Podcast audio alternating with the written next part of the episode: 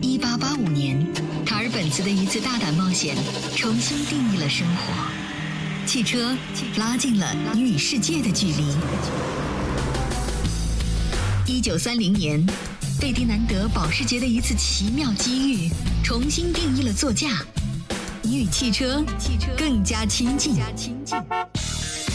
现在，山东交广汽车俱乐部将重新定义你的有车生活。两小时线上直播服务，精彩纷呈，实时便捷，更多线下金牌服务体验，灵活掌握，省心透明。山东交通广播金牌汽车服务，尽在每天上午十点，汽车俱乐部。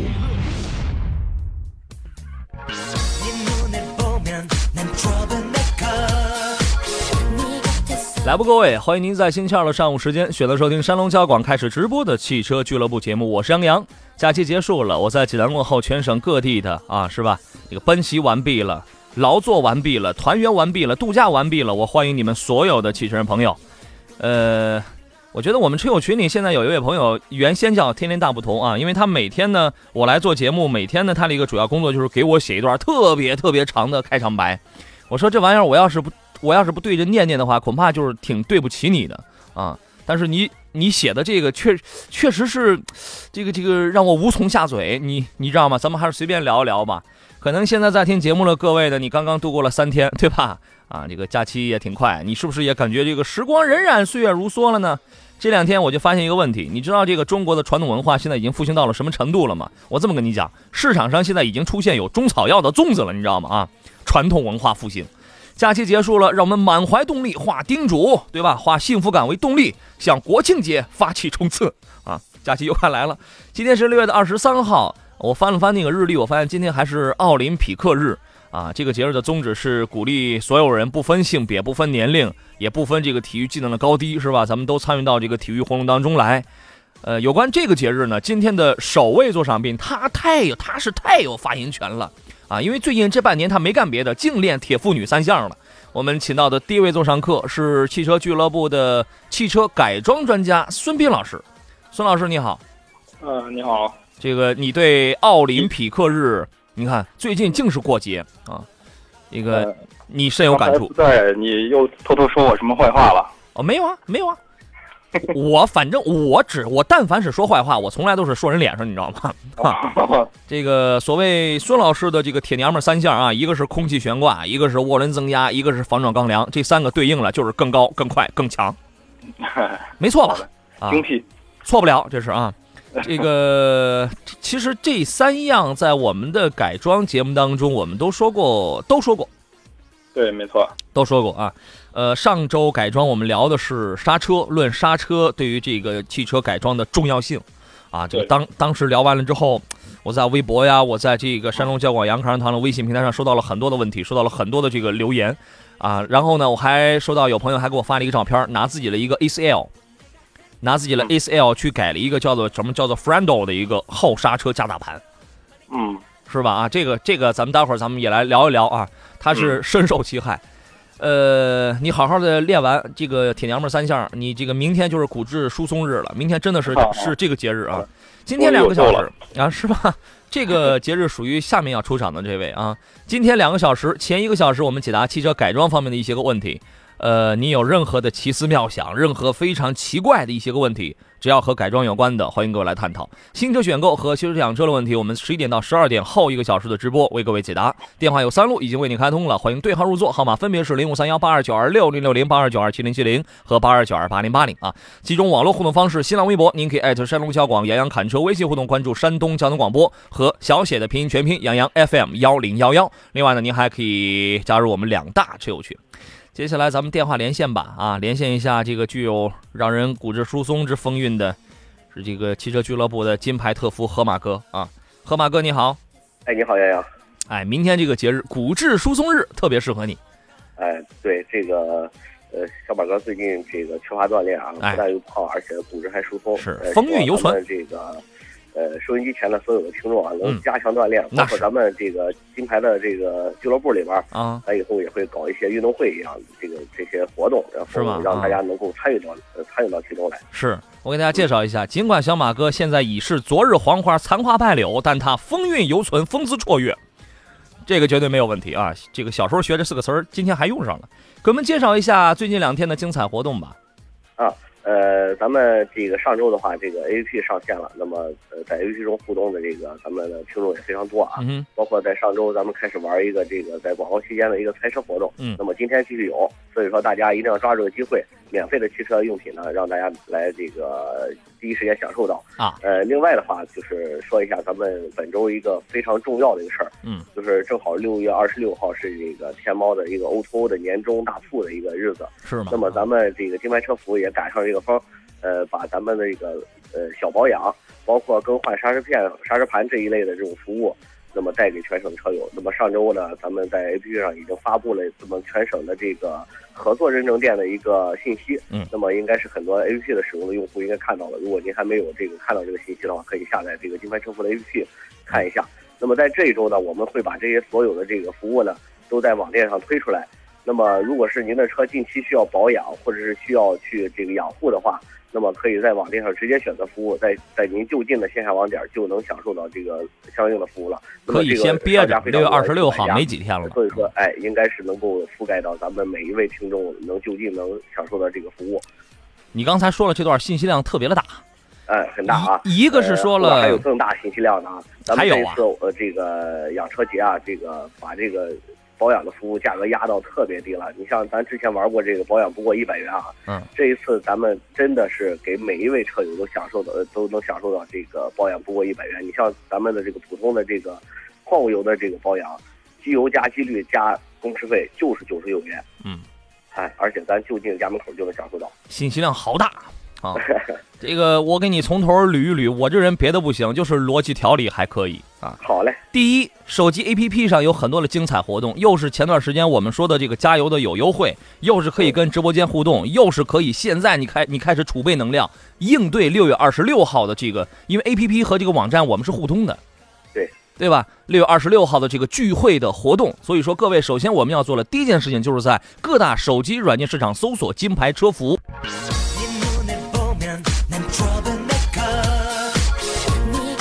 好了，我终于又回到了节目当中啊。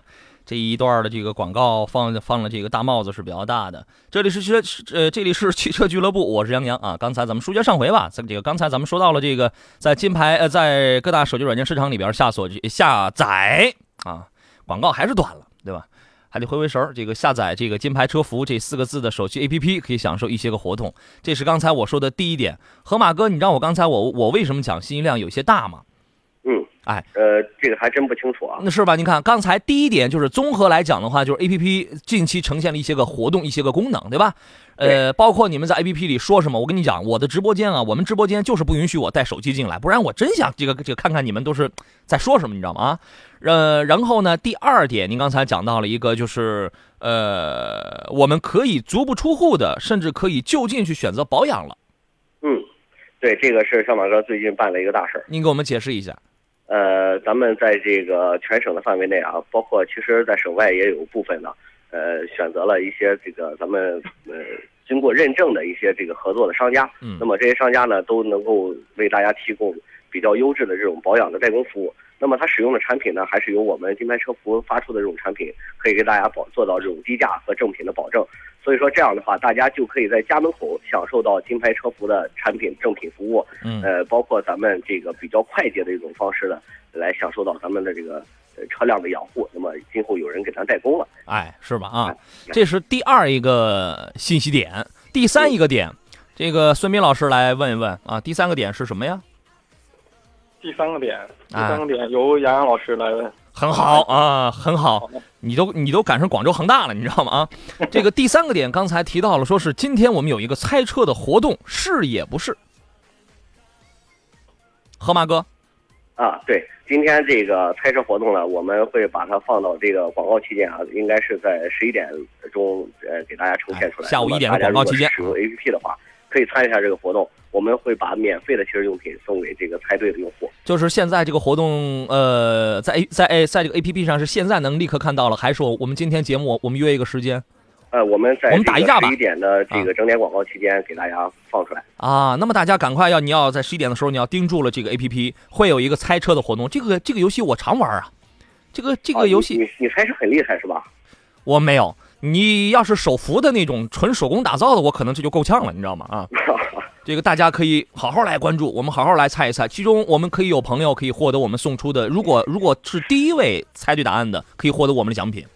对对对，没错。OK OK，好，那到时候是谁中了奖？因为我也看不到你发的是什么图片，欢迎你从后台来告诉我。啊，呃，这事儿说完了，来解答两个问题。牛叉思密达问的是：金牌车服的 APP 下载了，为什么闪退呢？嗯，看一下您的这个手机的版本。呃，这样的话，如果是还是出现呃闪退问题的话，您可以打拨打一下四零零，让我们的技术给您解释一下。啊，四零零零九九幺零幺幺。对，哎，是这个号码。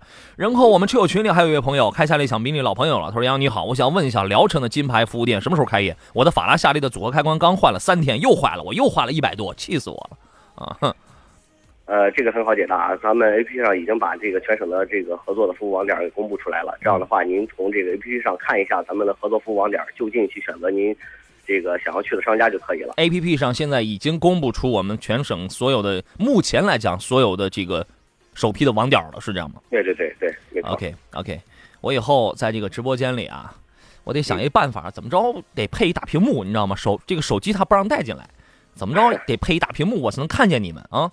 好嘞，谢谢河马哥，再见。嗯，再见。这个十一点的时候，这个欢迎大家到我们金牌车服这个手机 APP 里来猜那个车的问题啊！我特别喜欢猜这个车的情况，孙老师喜欢吗？嗯，我还可以。啊，孙这个孙老师就更牛了，在地上扔了一个刹车片，然后他就知道这是一台什么样的车，哎，过奖错不了。啊！上个礼拜来，这个咱们马上来说说这个正菜，咱们说说这个汽车改装。各位和改装和汽车改装有关的任何奇门遁甲、奇思妙想的问题，都欢迎各位来提问啊！上周我们说到了这个刹呃一个一个一个这个制动系统，咱们叫制动系统吧，因为它毕竟它不只是一个刹车啊，它是一套系统的这个改装。然后有朋友问了一个比较专业的问题，一般说这个前后制动力的分配是不是设设的这个设定在前七后三左右会比较合适？啊，这个问题你来回答一下。这是指的前驱车的。嗯啊，对呀、对是啊，嗯你要是后驱车，这不要了命了吗？啊，呃，前前置后驱也也接近这个，但是后边会稍微占的比重更大一点。嗯嗯嗯，是吧？然后我我们有一位这个老会员，他把他的 ACL 他去换了，我刚才讲到了，他换了一套 Ferrando 的一个后刹车加呃这个加大盘。呃，首先您觉得，因为因因为 ACL 它本身它也是一台前驱车，它为什么换的是后刹车加大盘呢？这个是为了保证一个刹车系统的一个线性。嗯，嗯，前盘没换吗？前盘没换的话，也倒也不不会有太大影响，哦，因为有的车它刹车的时候可能会有一个点头的那个现象。对，呃，所以说它可以纠正了这个点头的话，它如果感觉刹车不舒服的话，它可以进行一些后刹车的改装，嗯嗯嗯嗯，把后刹车呃加大一点力矩，加大盘，呃加加大一些摩擦片、摩擦系数，嗯。啊，这都是可以使这个刹车点头这个现象可以缓解。你看它的这种改装，我们在上周节目当中，我们说这个改整个的制动系统，其实有一些呃方案。你比如说它，你可以改其中的三四样，你可以自由选择，你也可以把这三四样全部都改。比如说你可以改轮胎，对吧？比如说你可以改改那个活塞卡呃那个卡钳，然后你还你还可以，我就单纯我我加大一个刹车盘好了。嗯，对对对，没错。这些都可以。你看，这位 ACL 的车主，他只是换了一个后盘，对，没错，呃，但是也足以提升它的刹车性能了，是这样吗？对，可以的。啊嗯，一般来讲，更除根儿的这个方法是什么？把这一套全都换了吧？嗯，更出根儿的话，呃，不一定，这得看个人的一些需求。啊，是吧？咱们所以咱们讲改装是主要是根据咱们车主对车的一些要求来进行改装，嗯嗯嗯，不是生搬硬套，是吧我？的我的建议，对。在这个国际上，这个 Ferrando 的这个刹车盘，一般它是提供给哪些汽车厂商来用作套件呢？呃，它应该是个 Ferrando，应该是个台湾品牌的一个刹一套刹车，是吗？呃，这是就是一个改装厂改装厂推出的它的刹车套件。哦，嗯，然后人这个人家换完之后还给我还拍了一个特写的照片，我觉得这个刹车片呢，就是挺考挺考究的，这个还画了线，还还这个打了孔。我觉得他这个他可能充分考虑到一个是散热，还有一个就是排水。对，呃，排尘考虑到了，它是刹车皮的那个排尘。哦，是吗？对，呃因为它那个划线、划线、划线和打孔，主要是那个是摩摩擦刹车盘摩刹车盘摩擦刹车皮，嗯，产生的那个刹车皮的粉那个粉尘，可以嗯通过那个划线或者打孔排出去。是吧？啊对，总体来讲，你觉得它的这套改装，它的这套选料，会你会给它打一个什么样的分数呢？还可以吧，性价比还算可以。还可以，起码关键时刻是能刹得住了。嗯，它是线性，啊它是增加刹车的线性，它刹得住刹不住，这是看前前刹车。OK，呃，这个我来我来解释一下，就是为了刹的更更线性、更舒服点儿呗，嗯，对，没错没错。不要特别的激烈。但是像是上周我讲一个真实的故事，这个孙明老师来做完了节目之后，你那个你上周遇到了那个情况，如果你是采用线性刹车的话，那那今天可能我就见不着你了，你可能就逮进去了。呃，线它线性刹车是怎么回事呢？是你越踩到底，它刹车效果越好。嗯，嗯，所以说，呃，上周那个情况，你如果如果是是我的话，直接踩到底的话，那必须得踩到底了。哎，就是你你那是六活塞还是四活塞？我是前六活塞后加大碟，就是给大家解释一下，上周打这儿做完了节目，孙老师特别的兴奋啊，出门就追尾了，哈，老老兴奋了。我们来看看大家的问题，各位遇到了改装方面的问题，有三路电话、三种网络互动方呃物呃互动平台，您都可以跟我们来交流啊。呃，微信平台有朋友问，他说夏天到了，在在试停在试停会儿车，呃呃哦，那个 OK，我来翻译一下吧。他说这个夏天到了，反正这个停一会儿车的话，车里的温度可能会比较高，呃，特别的热，还要钻进车里再拧钥匙再开车窗，有的时候不得不开四门来散热，特别繁琐，特别不方便。他就琢磨着要弄一个钥匙可以控制车窗升降的，麻烦说的具体点、设备品牌、费用，或者直接说在哪儿改比较 OK。呃，这个呃，钥匙车控制车窗升降应该是只能我印象里边只能是锁车升升窗。呃，no no no，可以，我可以吗可以。我之前你看，现在新车它有了这个，它都有，连比亚迪都有。我跟你讲，哦，out 了。我我我印象里头，这个东西是有是是有改的。你甚至可以通过一个手机 APP 呀、这个先开空调，先降先降玻璃，或者直接就通过手机，呃，嗨，手机遥控器干什么？通过这个车钥匙是可以的。啊啊啊！对对，通过哎 A P P 是可以的，通过那个远程遥控一个系统，就是这。么这么这个这么多年，你没改过这事儿是吧？呃 没有改过。你露怯了是吧？啊，哟，你也有露怯的时候，这是啊。您给我们来这个讲一讲，这个东西要改的话，应当注意些什么？你你没改过，但是这里边设计的原理那都是触类旁通的。对，原理的话就是很简单，需要破线，应该是装一个远程遥遥控系统。嗯，这就和那个咱们电脑上一些那个黑客的那个那个那个原理是一样的。这也这个也是破解远程控制嘛。啊。嗯，就相当于把你的车变成了一台肉机，然后通过就是 A P P 啊，或者说其他东西，可以远程遥控你的机器上的各种东西、各种系统。你一说肉机，我们以为你开的是黑店呢。孙二娘，你们家有一位叫孙二娘，这是啊。但是这个东西的话，你能给他解答一下，就是什么样的品牌啊，或者是费用，大概会在多少？品牌这方面我就不太清楚了，费用的话估计可能可能不会太便宜，应该两千到四千之间吧。我猜的话，应该这东西也不会太贵。OK，好嗯，呃，进入半点资讯，我们先稍事休息啊。这个在我们的这个 APP 后台上有朋友提问说，全部商品在哪儿啊？现在啊，这个 APP 刚刚上线，商品正在逐渐的往里头转移当中。如果你想选购商品的话，建议你去到这个我们的淘宝网店，在店铺一栏里搜索“金牌车服”，因为这里头是最全的啊，“金牌车服”这四个字。这里是汽车俱乐部周二的直播，我是杨洋，我们稍事休息，半点广告回来之后接着聊。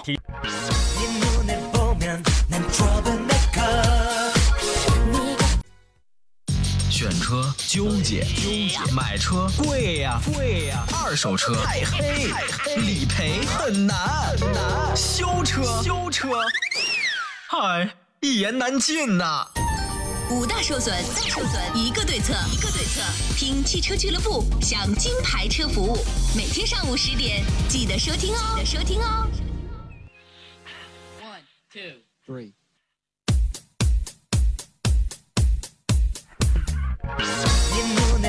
来吧，各位，饭店广告结束了，欢迎各位继续回到星期二上午为你直播的汽车俱乐部的节目当中，我是杨洋，在这档欢迎全省各地的汽车人朋友啊。星期二两个小时，第一个小时聊的是汽车改装啊，与之相关的问题，各位可以跟我们来进行探讨啊。后一个小时啊，十一点到十二点，我们研究的是新车选购，还有修车养车那个硬菜。老生常谈的硬菜，欢迎各位可以对号入座。有问题，三路电话分别是零五三幺八二九二六零六零、零五三幺八二九二七零七零和零五三幺八二九二八零八零，找我们今天美丽的美丽的这个导播啊，于先生来聊一聊。另外呢，您还可以有这样几种网络互动方式可以跟我交流：新浪微博，您可以艾特山东交广杨洋侃车；微信互动关注山东交通广播和山东交广杨洋看车团。您还可以啊加入我们两个车友群。呃，刚才我们说到了这个一键升窗的这个问题啊，这有人提了一事儿。这个我来问一下孙老师，孙长老，人家有人家有一位叫溜达溜达的一位朋友说，长按开锁键三秒钟啊，这个车窗它就降下来了，一般的车都可以。呃，好吧，那我的为为什么没有呢？我的怎么也没有？问题出在哪儿？人体，你的人体，让你老背后你注意你也没有，你以为你人品哪儿去了是吧你啊？这个大伙儿都可以试一试 哈，然后词语一出，你就会发现，今天到了，待会儿停下车了，中午每个有好多好多人，这个都在路边都拿着拿着遥控器拼命的玩儿哈。哎，呃，这个事儿大家是可以试一试的啊。来看看其他朋友的问题。格西爸爸说，别克君越两点四领先型改无钥匙进入和无钥匙启动啊，能改吗？大约费用会在多少？呃，这个可以改，费用的话在三千三千块钱左右吧。嗯应当注意哪些问题？可以怎么改？主要就是走走线的这个，因为它需要破线嘛，主要注意施工方面的问题就行。啊，走线我觉得这个问题不是很大，嗯，是吧？因为只要是正经的这个施工单位的这个这个这个水准的话，基本它都没什么问题。嗯，对，没哎错。是啊，这个欢迎各位在各大手机软件市场，然后下载“金牌车服”这四个字的手机 APP 啊，那么及时跟我们节目来保持互动，来保持联络。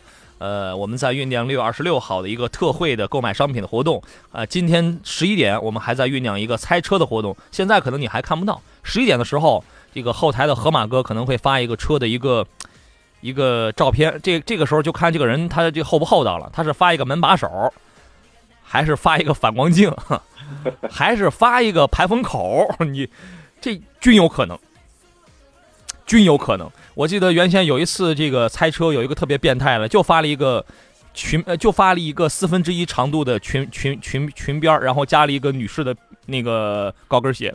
你这玩意儿你上哪儿猜去啊？啊，就加了一个车的裙边啊。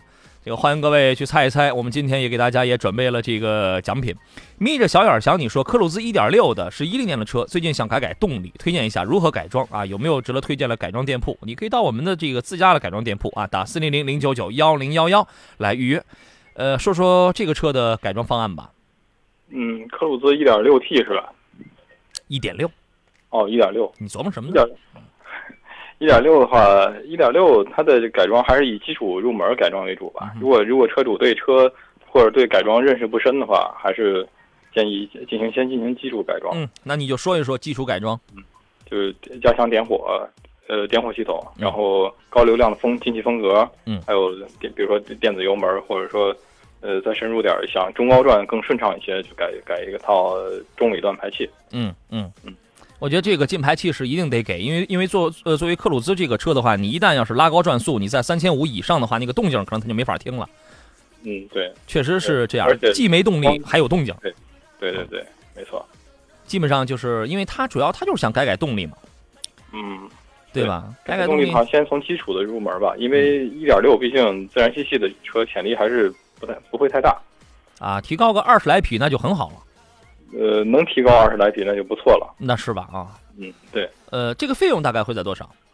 费用的话，呃，点火增强系统的话，大概在三千块钱左右。嗯，然后，呃，高流量的风格在四百多块钱左右吧。嗯嗯嗯，哎然后排气的话就看品牌吧，一般在三千、两千到三千不等。哎，可以。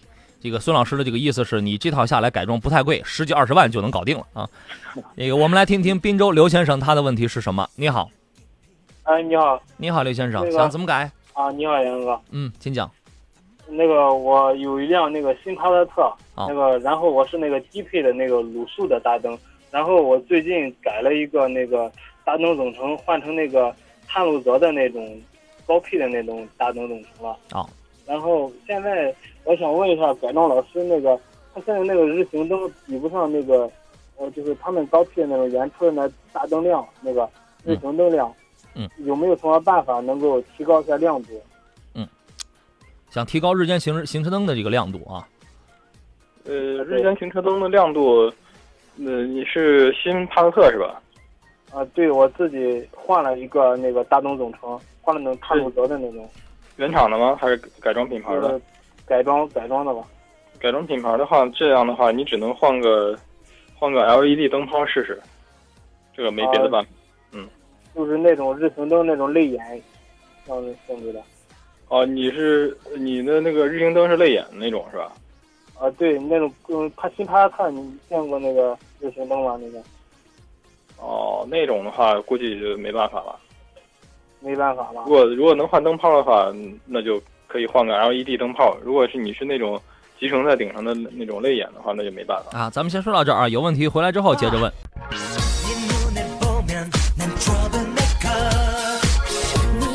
好了我们继续回到节目当中啊这个刚才呃滨州的刘先生啊问到的那个泪眼这个日间日间行人灯 pasta 的这个日间日间行人灯的这个这个这个改装问题还没有说完是吧？呃，刘先生还想再聊点儿。你好，刘先生，啊，你好。哎，这个刚才问题还没有问完是吧？啊，对，我想问了、问你接着讲问这个，我现在它那个车灯吧是四个远光的啊，功率有点大，我想问一下，对线路有没有什么伤害之类的？还需要我做些什么保护啊什么的？加个保险吗？需要。来，请孙老师来解答一下。呃，这个的话就没有什么可调整的了，这。呃，就不不需要做别的了。对对对。哦、他主要关心的是对他原车的这个电瓶电路会不会造成比较大的负荷是吧？嗯啊，对，这个就没有什么，呃这个没什么问题的。没问题啊。对，那你说没问题，那我们就当真的听了。好的，行，谢谢啊。哎，好嘞，再见啊，祝你成功，再见，刘先生。嗯，这个每天我们节目的时候，大家都能够通过金牌车服这一手机 APP 啊，能够看到我们直播间里的一个状态。我不知道这个是不是图文直播啊，因为我的手机也这个带不也带不进来。然后呢，反正大家是能看到我长什么样的。呃，今天拍了一个特别搞怪的一个照片，然后立马有人刺了一个横批，哼，说“羊在囧途”，哼，是啊，羊在囧途，这是。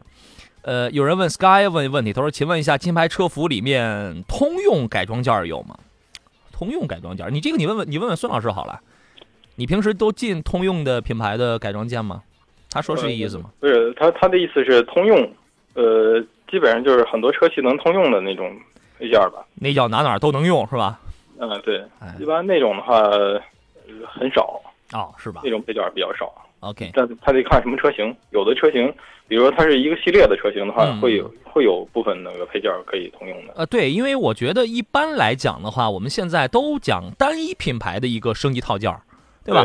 那么如果你这个车的原厂出来之后，或者这个后续的人家也有给你越狱的，也有也有给你做的，专门针对你这个品牌的这个套件的话，这样它要它这个它要更好。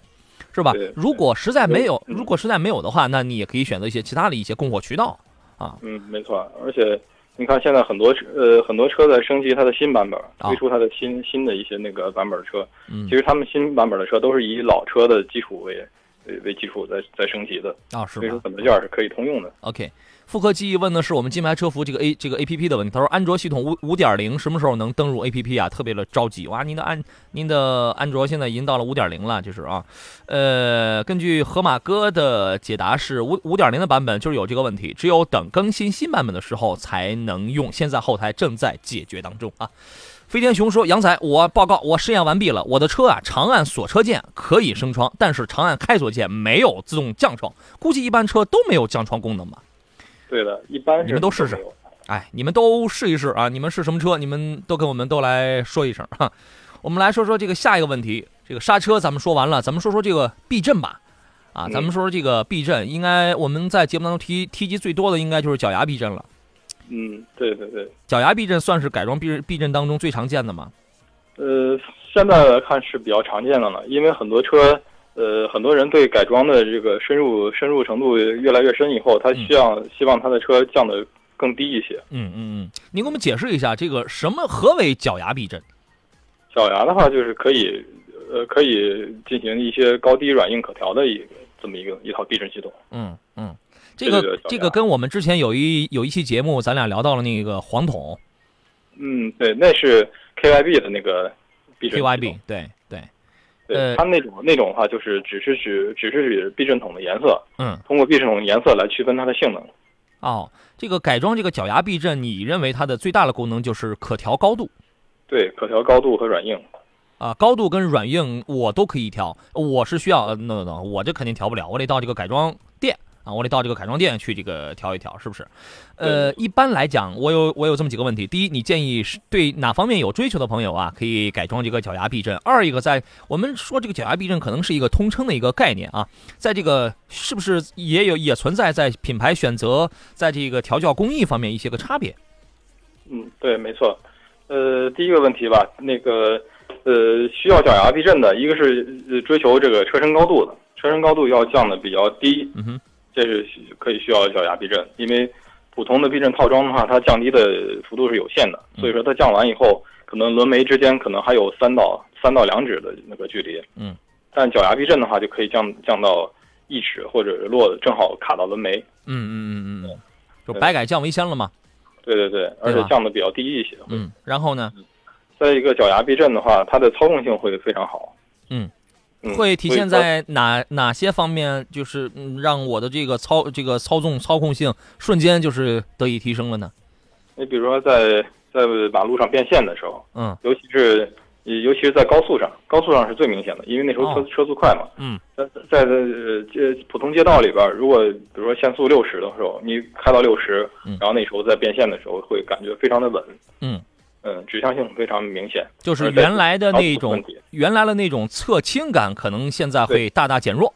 对侧倾会降低很很多。然后我就会很有信心，我就在路上我就频繁变线，是吧？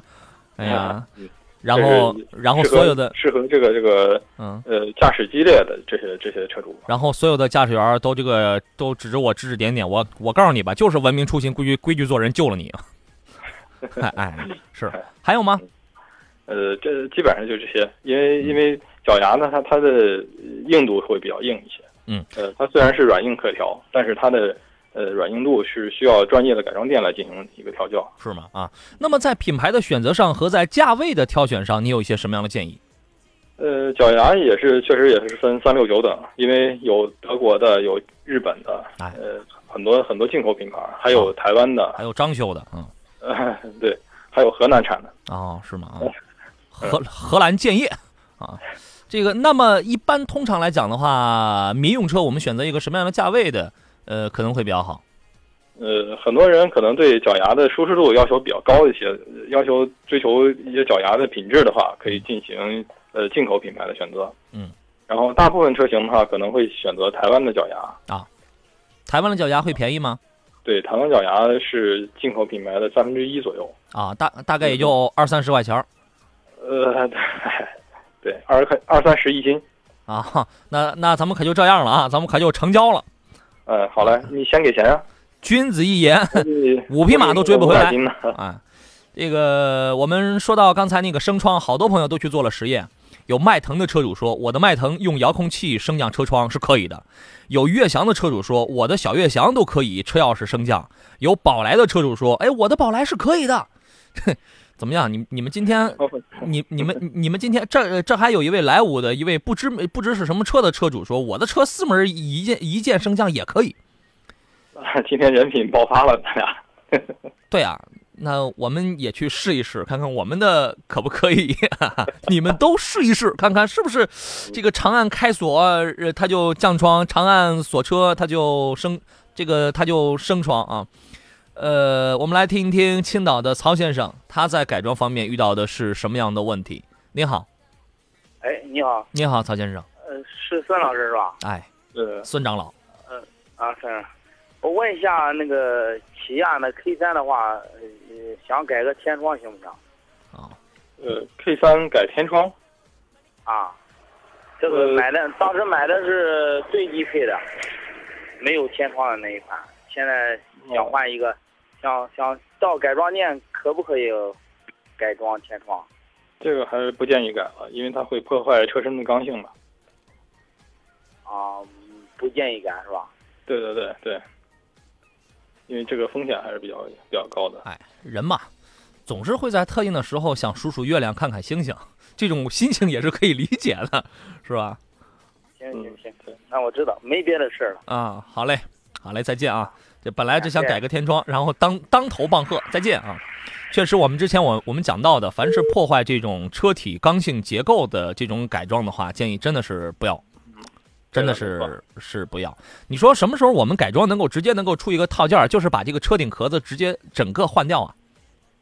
呃，有啊，但是现在也有你比如说，它可以换那个那个那个，它不是 K 三嘛？K 三应该高配应该也有天窗，但对啊是这样这样弄起现在谁高配没个天窗啊？啊啊？他直直接换一套总成，相当于把车体再割开。哦嗯啊，对啊，因为反正它都是拼装件儿嘛嗯可以的。啊，是吧？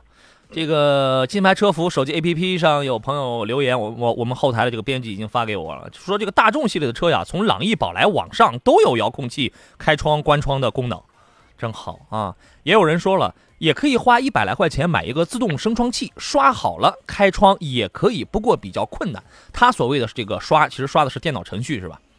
呃，对，没错，应该是从编码里边调教一下。对你得设计一下这个软这个软件啊。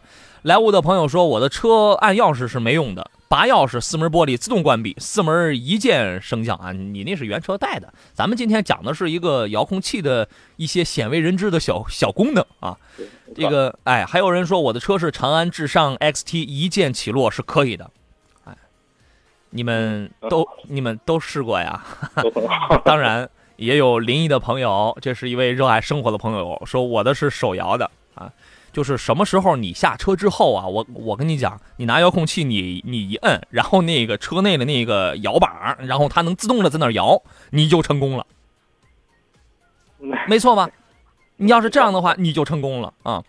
呃，来看一个问题，有人问我，听说轮胎规格不能随便改装，不然导致轮胎和原本的悬挂几何设定会不匹配，导致操控性变差。我有一个问题，我的车是思域的 SI 啊，SI 一年卖不出十辆 去吧，两点四排量，但是这个性能是不错的。北美版轮胎的规格我查了一下，貌似是二二五四五二幺八，我看一下时间。啊，我们有四有四十有四十几秒。中国大陆版的是二零五五零二幺七，那我能不能把中国的思域 ST 轮胎换成和北美版一样的二二五四五二幺八？操控会得到提升吗？谢谢。呃，可以的，会有提升。嗯，怎么讲？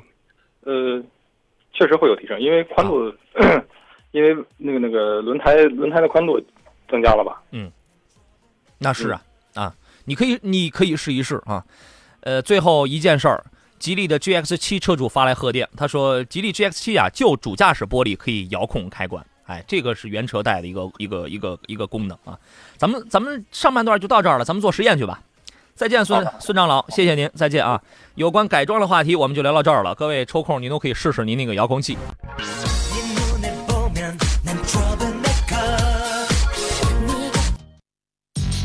车纠结，纠结，买车贵呀，贵呀，二手车太黑太黑，理赔很难，很难，修车，修车，嗨，一言难尽呐、五大受损，五大受损，一个对策，一个对策。听汽车俱乐部，享金牌车服务，每天上午十点记得收听哦，记得收听哦。来吧各位继续回到节目当中啊时间过了老快老快了。如白色小马飞快跑过狭窄缝隙啊你一听我说这话你以为可能是重播了是吧？呃我我是我是杨洋这里是汽车俱乐部。周二的直播呀我们进入到后一个小时了。呃，后一个小时咱们要换换一盘菜了啊，聊聊新车选购，还有修车养车。各位在这个时节，如果有这两种问题的话，稍后的时间您可以通过电话零五三幺八二九二六零六零、零五三幺八二九二七零七零或零五三幺八二九二八零八零三个号码任选其一，跟我们来交流啊。另外四种网络呃三种网络互动方式，新浪微博呀、微信平台啊，还有这个车友群，您都可以来发言。我我们的论坛现在还在升级当中啊。呃，十点的时候，河马哥预告了，说是在十一点要有一个猜车的游戏，但是我看他刚才给我了这个留言，他说太猛了吧，十一点整零三十六秒，这个答案就已经出来了。不是要要我说呀，河马哥，就是你今天出的这个车呀，你你尽量整点二年级的。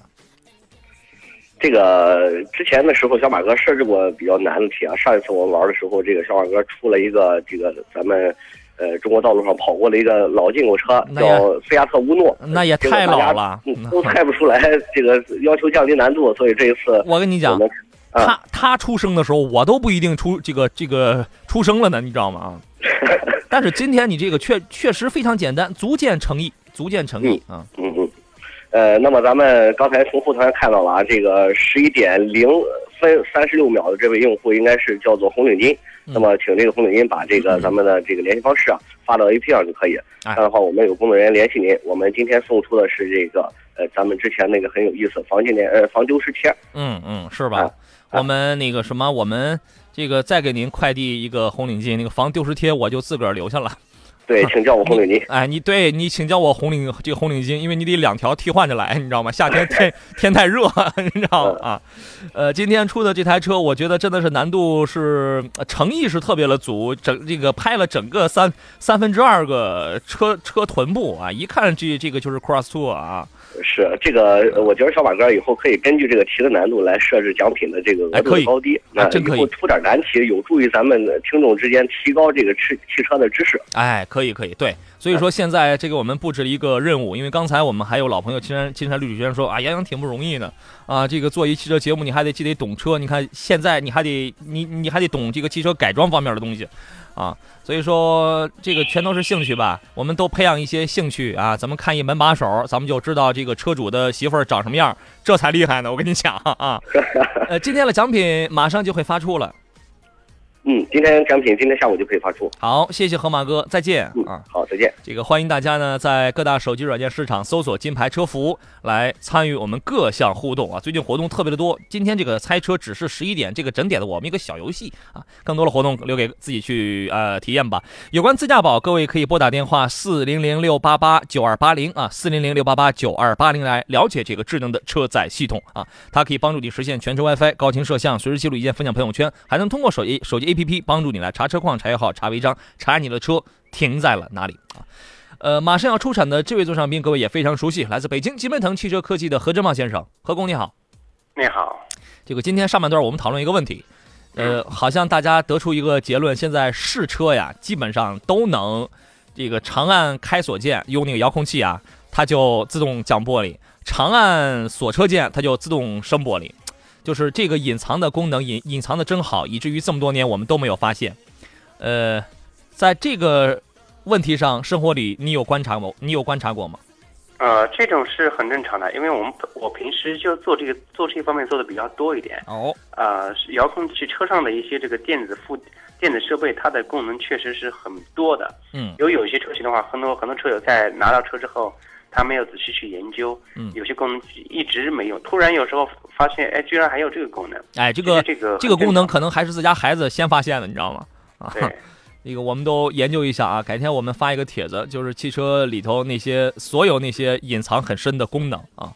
呃，来看看大家的一些个问题。Sky 问的是杨洋，我小姨子要结婚了，打算要买个车，你帮我参考一下哈。您作为一个小舅子，您考虑的是真周全啊。这个有大众朗逸，有福克斯，有长城的 H 二，要求要泼辣一点，前排的头部空间要好一点。小姨子特特别的高，一米四二啊。你怎么看？啊，如果女士开啊这几款车型的话，我建议可以考虑一下啊、新的福克斯，福克斯可以等等，现在最新款的福克斯马上上来了，啊，是，呃，大约是呃是今年还是明年？当然是今年了，等不到明年了。它呃，它有哪些变化？嗯，首先是从这个外观方面，嗯。呃外观方面的话呢，有这个变成蒙迪欧了吧？呃对蒙迪欧的前脸，哦，然后动力方面呢，全系呃也改了这个涡轮的动力一点零 1.0T 包括一点五 T，一点零 T 还是那个三缸呃三缸哎，三缸一点零 T 和这个四缸一点五 T 的。四缸一点五 T 的，哎，可以啊，这套组合还是可以的。因为因为福特的这个三缸机在国际上曾经获得曾经获得过类似于十佳发动机这样的一些个殊荣，啊啊。OK，这是您的意见。呃，三人行问到的是金牌车服 APP 怎么下载，包括车友群里头的青岛的一位叫刘强的一位网友也问的是金牌车服怎么来下这个这个这个 APP，在各大手机软件市场，那么。嗯，下下软件儿您呃，大家应该都都会啊。各大手机软件市场直接搜索“金牌车服”这四个字，我们就叫我们这个软件儿也叫这个啊。我们来听听沧州的郝先生，好远啊啊！你好，哎，你好，你好，郝先生。啊，你好，我想我想我想咨询一下这个凯越这款车，嗯，怎么样？手动自动啊，现在是一点五的了，是吧？手动低配的。手动标配啊，何工觉得怎么样？凯越手动标配，现在这个车优惠的幅度比较大，你拿能拿到应该是在七万出点头。嗯呃，这个车型作为家用代步的话也没问题。空间呢，因为它本身凯越这个车型的空间就相对比较大，外观外观看着不大，但是内部空间的话还可以。嗯。呃，我想问你，它的这油耗油耗是不是特别高？这个？呃，现在一点五的这个车呢，油耗。呃，不低也不高，这相比较同级别来讲的话，动力上谈不上强劲。那正常，呃，对于这个车来讲的话，够用。哎，不低也不高，到底会在多少呢？广告之后咱们来揭晓。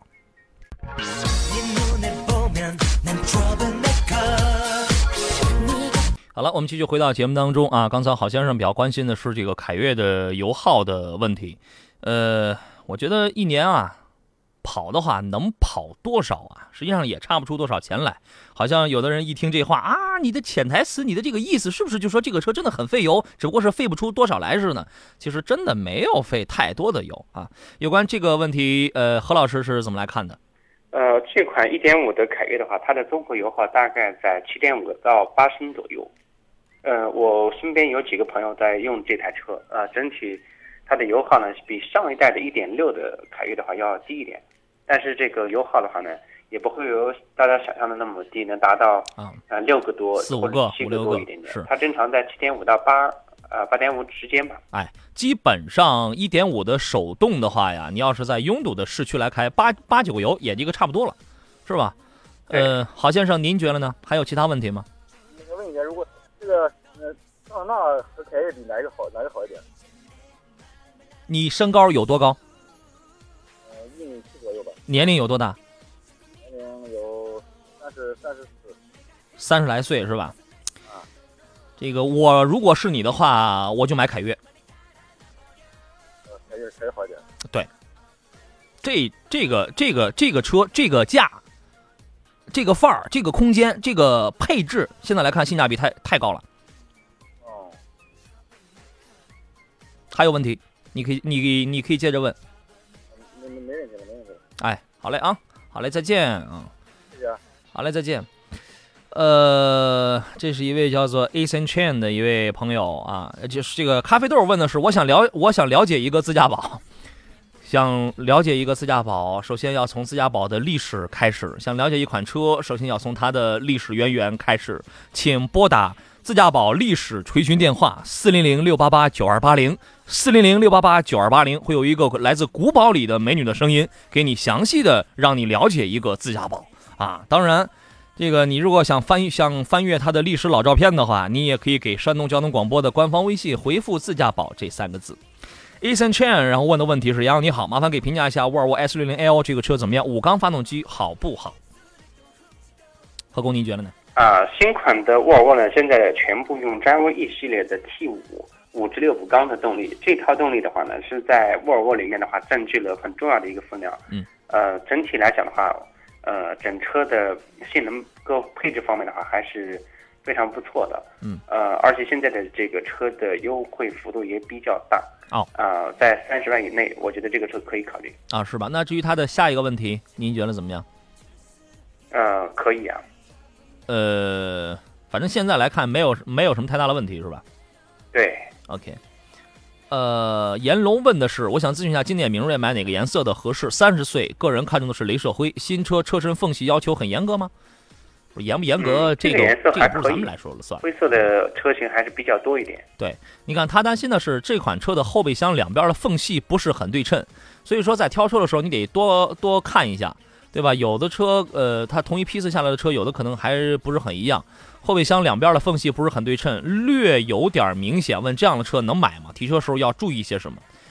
有多不对称？呃，这种问题的话呢，呃，应该说不是特别的严重，至少是因为，呃，我斯柯达的车型它的后备箱的嗯这种缝隙的话，确实是比较大，和其他车型你要一仔细比的话，确实是这样的。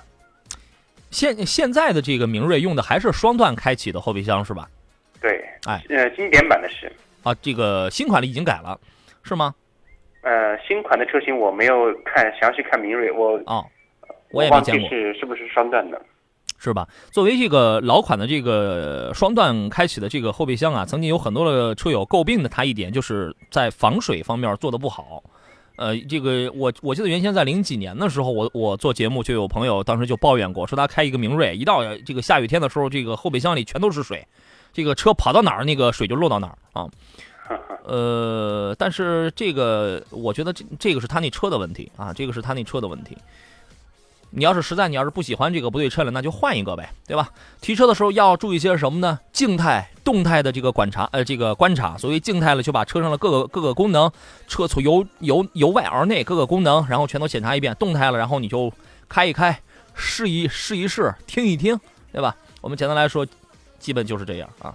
来听一听东营李女士车子出了故障，你好，哎，你好，是我是吧？是车子出了故障的来自东营的李女士。你好，你好，杨哎老师好，专家你好。我就想问问我的我一个新车，就是这个长安的 S 那个 C 七五，C S 七五那个车，嗯，我发动机呃那个漏油，他给换了一个新的。哦。换完之后，它这个离合器抖，哦排气管子冒烟。呃，您的车是新车索赔了一台发动机，对吧？对呀、是新车啊，新车换了一台新的发动机上去。对呀、啊，现在是这个，您是手动挡还是自动挡的？嗯、那个手动挡二点零的，二点零手挡的。呃，现在在这个挂档行车的时候还是有抖动。挂档挡挂档挂对这个离合器抖，就是说。离合器抖，离合器抖反馈上来的话，那个挂挡杆肯定会抖的厉害。那像类似这个问题的话，当时是装完换完发动机之后，呃，当时有没有试那个你在试车要给你交车的时候试现场试过吗？他交车的时候我们就开走了。哈，我也没太注意，就是昨天开了，开了开，他那个离合器抖，排气管子还冒烟，冒烟冒了好几天了，一直也不好。那是冒的烟是什么颜色的？嗯，有点发黑发呛。发黑。那这个问题肯这个问题啊，我建议你还是上服务站去这个让他们查一下，看你给你换的这台发动机，这台发动机呃，既然是全新索赔过来的，过来的话呢，呃，看是发动机的这个匹配各方面的话是不是有问题，有没有检查过？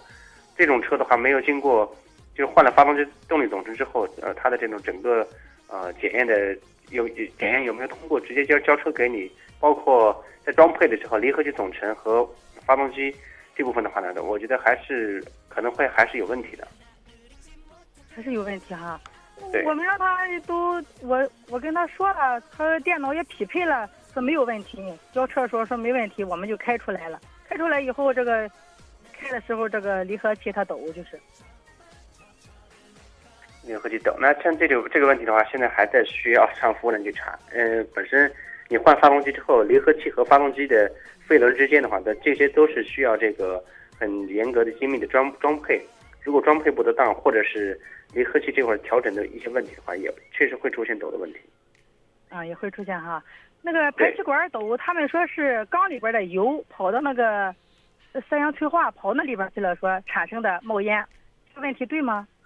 呃，冒黑烟的话呢，像类似这种问题，只能说是发动机燃烧不好。燃烧不好的话，作为你新换的一台发动机出现这种问题，我认为不太个那可能，除非发动机是大修过的。大修过发动机之后呢，有一些这个呃这个，比如说机油在这个呃这个进燃烧室里面，它会经过一段时间的这个燃烧，那会放出这排放出蓝蓝烟出来。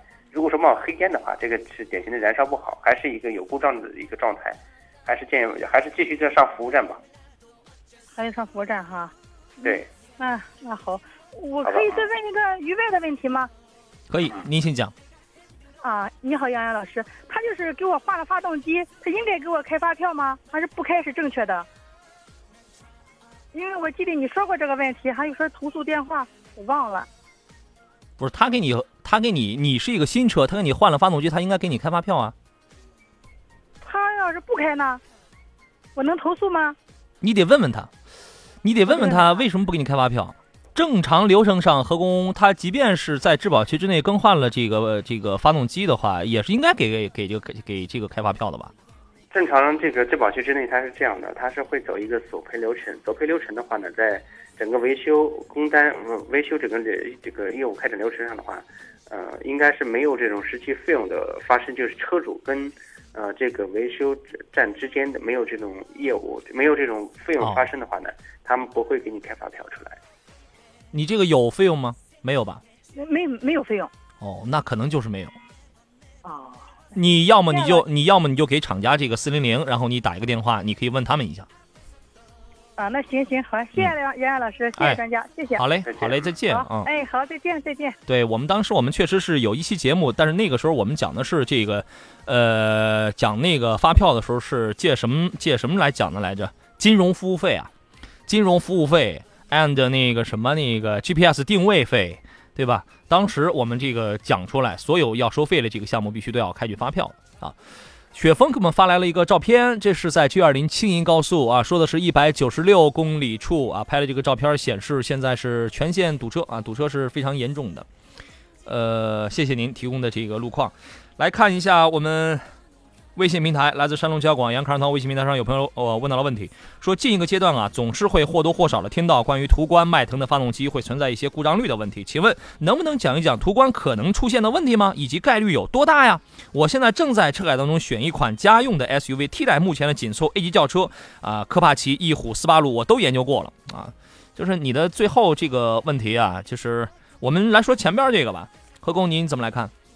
啊、如果看好这个途观的话，其实途观这个车型本身，很多车友在对对它的这个印象呢，就是呃可能会有一些烧机油，或者是这个嗯 DSG 变速箱的呃问题，可能会影响呃对这个车的选购。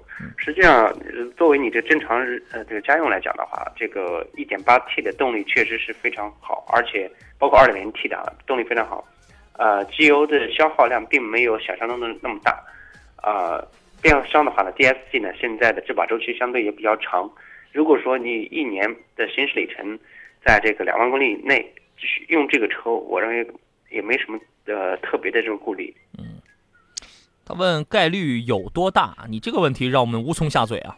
对，这个概率的话反正就是有不好说。哎，这个如反正果被你赶上来，概率就是百分之百。反正就是有，所以说现在很多人要选 EA EA 八八的发动机，都在等着第三代啊。第三代的这个 EA 八八发动机出来之后，理论上说是进行了一些个技术的升级改良啊。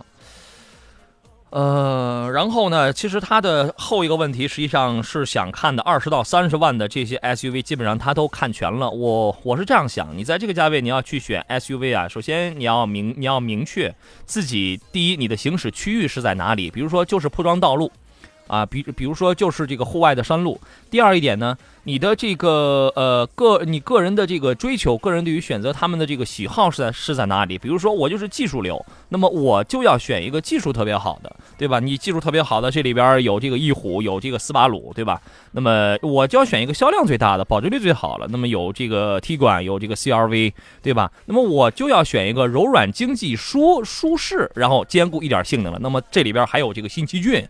对吧？然后我就要选一个宽大、舒适、配置高的。那么这里边下有这个汉兰达的标配，中有有这个汉兰呃有这个新胜达，高有这个汉兰达的高配，and 福特锐界等等，对吧？那么所以说他们的特点还是比较泾渭鲜明的。呃，有有的时候你直接你去选这个车的话，会非常的困难。先明白自己真正想要的是什么，对吧？你包括前期的费用、后期的费用，这样会缩小很多的范围啊。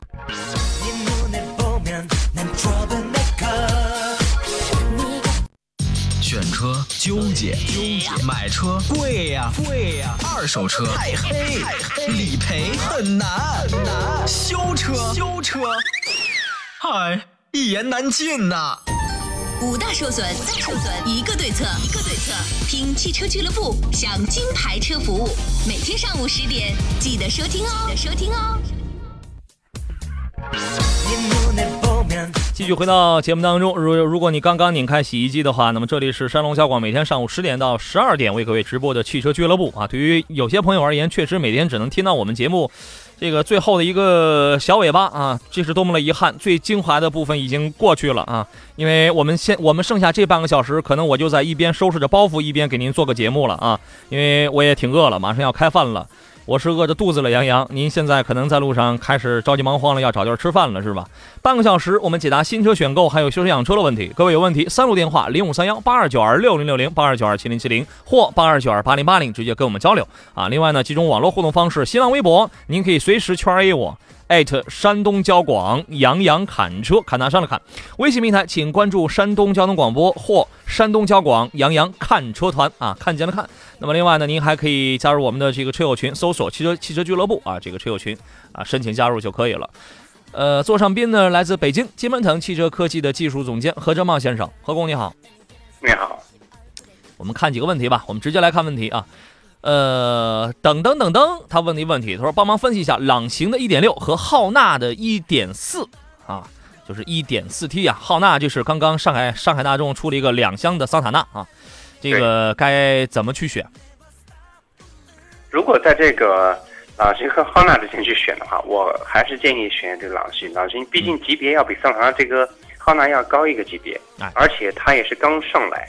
呃，时间不久，嗯，后期这个产品的优惠啊，市场的一些活动促销啊，各方面的话，你现在也不可预知，嗯，呃，所以说现在去买这台车的话，有可能你会损失会多一点。嗯嗯嗯，本着多生孩子好打架的这个原则，这个上海上海 上海大众继两厢的 Polo 之后，又出了一个两厢的桑塔纳。啊，这个九九万六开始起价啊，基本上是为了避开和 Polo 直接竞争的这么一个状态啊。一点一点四 T 的，就是他刚才看的那个一点一点四 T 的，是这个十三到十四万之间了，这个直逼十四万了。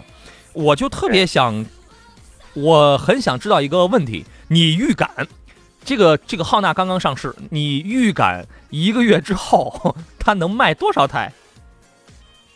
一个月之后的话，我预计的话，这个车型，呃，低配车型可能会偶有一些销量，偶有斩获，会买个三五千台。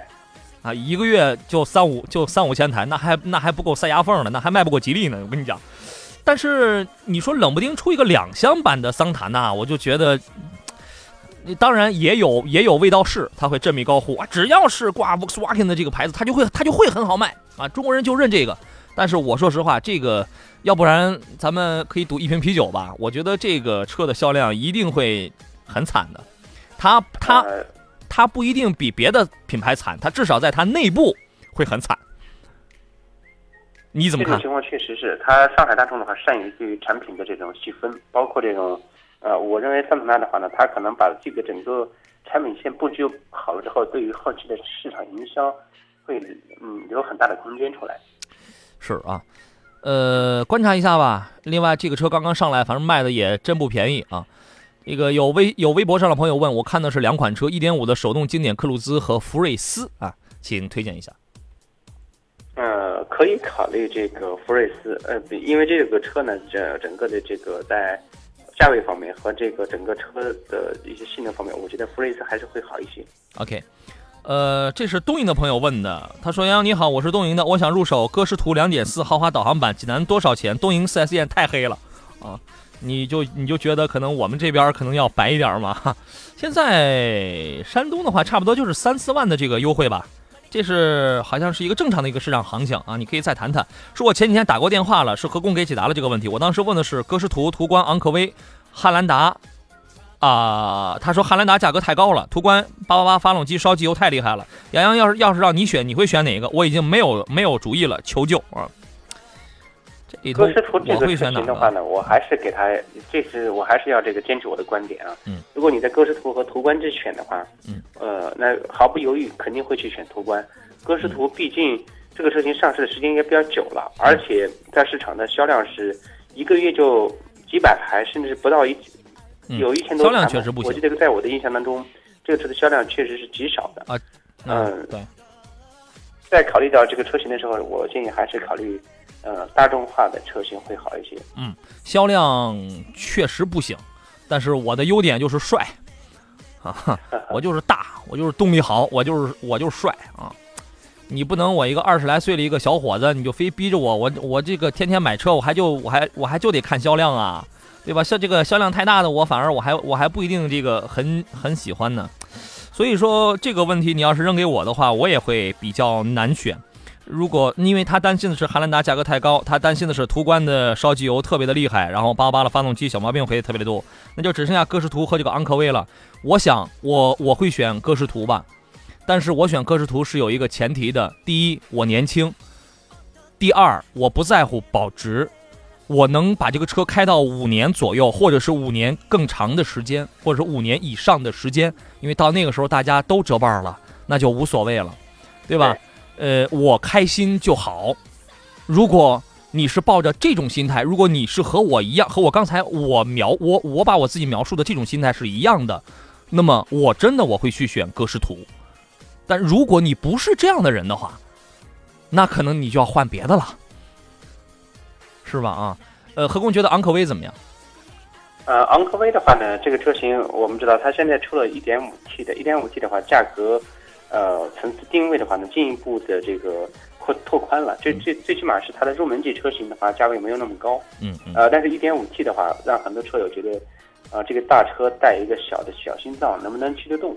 那主要是看你怎么驾驶。如果说正常就室内开，呃，而且是对动力要求不是特别高的话，嗯也能满足它的呃使用。啊，是吧？就是歌诗图，如果现在真要是优惠到四万的话，现在也就是和二十二不到二十二，对吧？你看不到二十二万买一个格诗图，还可以啊，还还可以，就是就是反正就是销量跟保值惨，这个是这个是没得说的啊。有人问我大学刚毕业，家里准备给买个十万左右的车代步，嚯，你可真够腐败的啊！请问高尔夫这款车怎么样？全办下来不超过十五万，有没有其他的车款可以推荐？办下来不超过十五万，那可选的车型就很多了。这个价位我们可以控制在连这控制在十到十二万这个区间。嗯，呃，加这个购置税一些这个其他费用的话，下来十五万是办下来完全没问题。嗯，呃，所以说如果看好两厢的高尔夫，呃，可以考虑直接就选这个车就得了。就就别嫌呃，就别嫌后悬半独立的这个这个纵臂扭转梁的硬啊，买呗啊！我们进入今天节目的最后一段广告。哎，这段广告特别短啊！我们继续回到节目当中。了解自驾宝的话，请拨打电话四零零六八八九二八零四零零六八八九二八零来了解这个产品。这是一个智能的车载系统，或者给这个山东交通广播的官方微信发送“自驾宝”这三个字啊。今天节目我们不解答二手车的问题。呃，明天明天上午，明天是周三上午十点到十二点，我们全程二手车啊。呃，有人问朗行和新英朗，我如果都选增压车型的话，哪个动哪个动力会更好，会更经济？如果是你们的话，你们会选哪一个呀？我强烈不建议啊，在本是同一级别当中，敬畏不是那么分明的车型挑挑选当中，大家问，如果是你选这个，你会去怎么选？我说了，车无绝对优劣好坏，只有适合与否。所谓适合，跟职业有关，跟需求是有关的。可能我我的适合不一定是你的喜欢。对吧？这个这两个车，合工怎么来看呢？朗行和新英朗一点就是这个涡轮增压车型去选的话，呃，我建议呢还是可以考虑朗朗行的一点四 T 的动力。这个车型呃的整个调教各方面的话，相对量，因为它量比较大一点，嗯，相对于这个整个使用、保养、维护各方面的话，我觉得还是要好一些。因为新英朗的话上来的时间不久。哎。你另外一个，他要如果想选涡轮增压的话，你这个买一个两厢的英朗，办完了二十万，你这也挺要命的。对，哎，嗯，再来看一下其他朋友的这个问题啊。我们来看看这个车友群里这个大家问到的问题。永恒的美说，现代途胜问这个车怎么样？前段时间我看了 iX 二五，我觉得还不如买一途胜呢。现在途胜给我的价格是十二万八千八，可以买吗？同价位还有别的推荐吗？途胜十二万八千八，难道没优惠吗？这个车我记得之前的话优惠幅度还是有的。嗯。呃，如果说在嗯途胜和 X 二五之间去选的话，X 二五的这个车型呢，相对于途胜来讲的话是要小一点，但是它的一些配置方面会要更丰富一点。而途胜它的一些呃全系都是这个在呃老款产品上的一些这个小小范围的一些有一些改进，也不是改进啊，就是一些改动，因为它有些。呃，细节方面呢，我认为它的新的改的还不如老版的好，啊所以说我认为是改动。这个车型十二万八千八也可以考虑。可以买啊。OK，呃，磊问的是能不能请分能不能分析一下哈弗 H 六 Cooper 双离合的这个车怎么样？现在网上百分之八九十的都说价格高，问嘉宾怎么看呢？呃，关键是您对这个车的这个定位是怎么来的？因为呃价位高，我们往现在很多车友往往是把它的拿这个拿成这个自主品牌车型来看。如果这个车长城的哈弗 H 系列车型的话，如果说不挂长城标，如果挂上了某合资品牌的标的话，这个车就不是这个价位了。很多车友觉得哦，这个价格还真便宜。啊，这说明你还是很欣赏这个的，是吗？是。呃，那那是怎么着？你的你的最终的这个板上钉钉了，你的这个建议是，喜欢就买可以。考虑这个车的呃是自动版的车型，因为现在是自动挡的车型已经上来了，可以考虑。啊，对啊，它就是六档双离合的那个嘛，是这个十五万左右的啊。呃，您琢磨琢磨，您要是冷不丁开这个车出来的时候，这个车上来的话，我也是挺另类的在印象当中应该有优惠了。现在是吧？啊，这个红领巾问的是何工你好，我刚想起一个问题，我有一台新款的 Fo- Focus 1.6手动新车，刚跑了一千公里，前天高速上啊，我一冲动我就跑了一百四十公里的这个速度，啊你太冲动了，可以拍一下吗？哼，那就不知道啦。这个你是多么的侥幸啊，对吧？这玩意儿我们还是讲究这个尊章，好吗？感觉，但是当时给我的感觉是这个油门踏板的震动挺大的，请问这是怎么回事？呃，油门踏板震动，呃，像类似这种情况的话，车辆行驶到一个这个一个高转速的话，呃，和一个高车速的这种情况下，它可能会有点共振。嗯。呃，如果说这个震动比较厉害的话呢，可以去查一下，上服务站查一下，呃，跟共振是有关系的，是吧？OK。有可能有共振。好，我们来插播一条最新的路况信息。济南的出租司机黄云黄师傅给我们提供路况，说济南东外环七里铺桥下出现了交通事故，有行人出现了轻微的受伤，要提醒周围的驾驶员要避让事故，还有马上要过来这个幺二零的这个急救车啊，我们希望没有什么大碍吧。这个位置呢是东外环七里铺桥下出现了这个交通事故，所以说我们提醒在周边行进的驾驶员朋友，如果啊、听到这个救护车的话，请各位马上让出这个紧急的这个生命通道过来啊。也谢谢黄师傅给我们提供了这个路况。牛牛问他说：“请问迈巴赫和奔驰 S 四百有什么区别？”哈，呃，你觉得呢？这两台车本身，迈巴赫和这个奔驰 S 四百，嗯，现在它的共用底盘、共用动力总成，整车各方面的话呢，几乎现在差别不是特别大了。嗯本身迈巴赫呢，它本身也是来自奔驰，嗯，呃，在一些技术细节上的话，它有迈巴赫的相关的元素在里面，嗯，这就是两车之间的差别。其实基因是相同的。别的地方你真你找不出什么太大的差别来。我换一个问题，如果同样你拿着一百五十万，你你去买的话，你是买 S 四百，还是买迈巴迈巴赫 S 四百？那我是我认为我还是会去选择这个奔驰的 S 四百。哎呃在这个你的理由是价位层次方面的话，我会选奔驰 S 四百。你的理由是？呃，因为这个车的量还是比较大，嗯包括在、虽然迈巴赫和奔驰 S 百它们呃很多方面是相同的，但是完全一样的呃我还是会选奔驰。但是我会选迈巴赫，理由非常简单，就因为它叫迈巴赫。迈巴赫，就因为它叫迈，它叫这个迈巴赫。我，你想啊，我原先我想买一个迈巴赫，我这个我几辈子我都挣不上一台迈巴赫的钱。现现在你看这个便这个一一百多万，我就可以买一个迈巴赫了啊。那我就买迈巴赫，别的我什么都不管，反正这个动力、底盘各方面都是一样的。我为什么我不选一个名字更响亮的、空间更大的、后排的这个这个更宽敞的、后排的配置更丰富的？那我会去选它啊。这个再来看看 Conny 问的是锐界两驱顶配跟汉兰达两驱顶配比较如何呢？呃，如果在锐锐界和汉兰达两车之间，现在我还是推荐呃首选汉兰达。呃，虽然汉兰达的这个车型是现在可能提车比较比较麻烦一点，嗯，但是这个它的可靠性和这个实用方面的话，我觉得汉兰达还是会好一些。OK，您建议的是是这个。另外，手机 APP 上有朋友问标致二零七，问这个车怎么样？标致二零七，如果你现在你还能买了，你还能买得到的话，这个二零七现在有没有宣布说是已经停产？我还真没有印象，二零七现在还能买到吗？呃，如果没有，呃如果能买到的话，我觉得基本上都是 有有有点像那个压箱底儿的那种了。呃，现在的话，确实这个我觉得应该停产标致二零七，嗯，这个车型的话，估计它是提到的是二手车吧？呃，新车，反正如果你现在你能六万来块钱，你就买到一个，反正就就是六万左右，也也也别太多了。我认为还是特还是特别值的，尤尤其是五万五到六万之间，你如果能买到一个二零七的话，这个反正那就是便宜呗，那就是耐用点呗，对吧？但是现在印象里头，这个这个官方应该是已经停产了啊。停产了，对。呃，我们就不再说任何，我们不再解答其他的这个任何的单一的问题了。我们来说一个事儿，因为有朋友问到了这个，说又再次问说这个进口车会不会这个大幅降低关税的这个消息。的确，在前段时间，在这个网络上也在一直在流传，说这个车会降价怎样怎样的。何工，你怎么看待这个事情？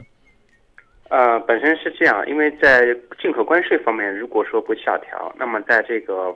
呃，进口车型上的话，它的这个销售价格下降的大幅下降的可能性几乎没有。本身现在，呃，进口车的这个配额和这个相关的资源的话，完全掌握在，啊，这些个呃进口巨头品牌在国内的销售公司，它并不由国内的 4S 体系来决定。呃，比如说是呃某这个德系的三驾啊马车，以及这个像这个一些呃高端品牌，其实。在国内的这个销售公司，他们都是，呃，直接从这个嗯这些品牌去拿呃去拿货过来。嗯。价定价方面，包括销售价格方面，他们完全没有话语权。嗯，所以说你指望着它大幅下下降啊，给它压缩它的利润利润空间，这个在眼下来讲的话，这个微乎其微，几乎不可能。是吧？在六月十八号的，我记得之前这个消息，这个传言刚一出来的时候，我曾经我在节目里我说过一个事儿，因为当时我我去找了他那个协议一呃那个名字，那个官方那个文件名字是叫什么，我忘记了。呃，当时我说了两点，第一第一点，在那个协议当中，其实说的更多的是一些电子类的一些个产品，呃，并没有我们我们抠抠文字来讲的话，并没有包括汽车，对吧？然后第二一个呢，当时有一个比较模糊的一个时间概念，说一定类似于啊，这个好像是好像是什么一定时期稳定以后，就是有这么一个时间的概念。那么一由于这个一定时期，这个相对而言它是比较模糊的啊，所以说这个是这个是当时我说到两点。然后在六月十八号的有一个例行新闻发布会上，那么中国商务部的新闻发言人沈丹阳他就否认了这个说法，他说入市降税承诺二零一零年就已经履行完毕了。二零一零年就已经履行完毕了，就是说这个进口车不会出现大幅的这个降低关税的这个问题啊。二零，呃，他是这样说的：就汽车而言呢，我国对进口汽车整车和零部件降税承诺在零六年七月一号已经执行到位了。呃，汽车整车关税税率从入市前的百分之七十到百分之八十，已经降到了百分之二十五了。汽车零部件的关税税率从入市前的百分之十八至百分之六十五，也降到了百分之十。所以说，现阶段汽车不存在大幅降税的这个问题。呃，目前我国针对这个进口汽车呢，主要是这个三种税，一个是关税，一个是增值税，一个是消费税。排量在三点零以上的汽车呢，会被征收比较高的这个消费税。有的时候，仅消费税这一项，它就高于在国外的这个这个出厂的价了。那么，根据官方的说法，说这个关税只是导致国内售价和国外出厂价价差的一个部分的因素啊。那么，所以说沈南阳的观点是，今年七月一号以后，我国的关税总水平仍然会保持基本的平稳。所以说这一段说完了之后，这个用意啊，就是如果你打算买的是进口车的话，我觉得是不是在听完了这一段之后，是不是观望的这个可能，这个观望的必要也不是那么大了？何工，您觉得呢？啊，确实是这样的，因为现在这个呃整个这个国际市市场的话，它的这个变化也比较大，加上现在汇率问题，以及这个像类似这个平行进口车的问题，如果平行进口车这个关口。呃，这个关卡的话，一旦打开顺利的运行开来，那么进口车价格下调，这是呃，这才是这个呃最有效的办法。你指望着现有的渠道，你你指望着这个现有的这个呃这个进口车商，他来给你调价下来，嗯，几乎不可能。除非是就是有别的途径来促进市场的这个有效的、充分的竞争，这个价格才能下来。市场有的时候是一个最好的一个杠杆了，对吧？你这个现在试车都卖不动啊，现在是极其惨淡的时候，这个到了最困难的时候了啊，这个不用政策调控，它的这个降价也是势在必行的，对吧？对。呃，今天节目就要到这儿了，所以说刚才说这段的这个原因和出处啊，就是在于要给那些想买进口车的朋友来啊澄清一一件事情啊。今天节目到这儿，再次感谢何工，再见。好的，再见。呃，如果你想咨询自驾宝的话，那么你可以拨打电话四零零六八八九二八零四零零六八八九二八零。那么这是一个智能车载系统，通过它来了解一些，呃，来在你的车上来构建一个智能网络吧。呃，天天大不同说，杨帅，请问我们那个吃饭的交响曲准备好了吗？准备好了，你这不已经听到了吗？祝各位午餐愉快，明天上午十点钟，我们新车二手车准时开了。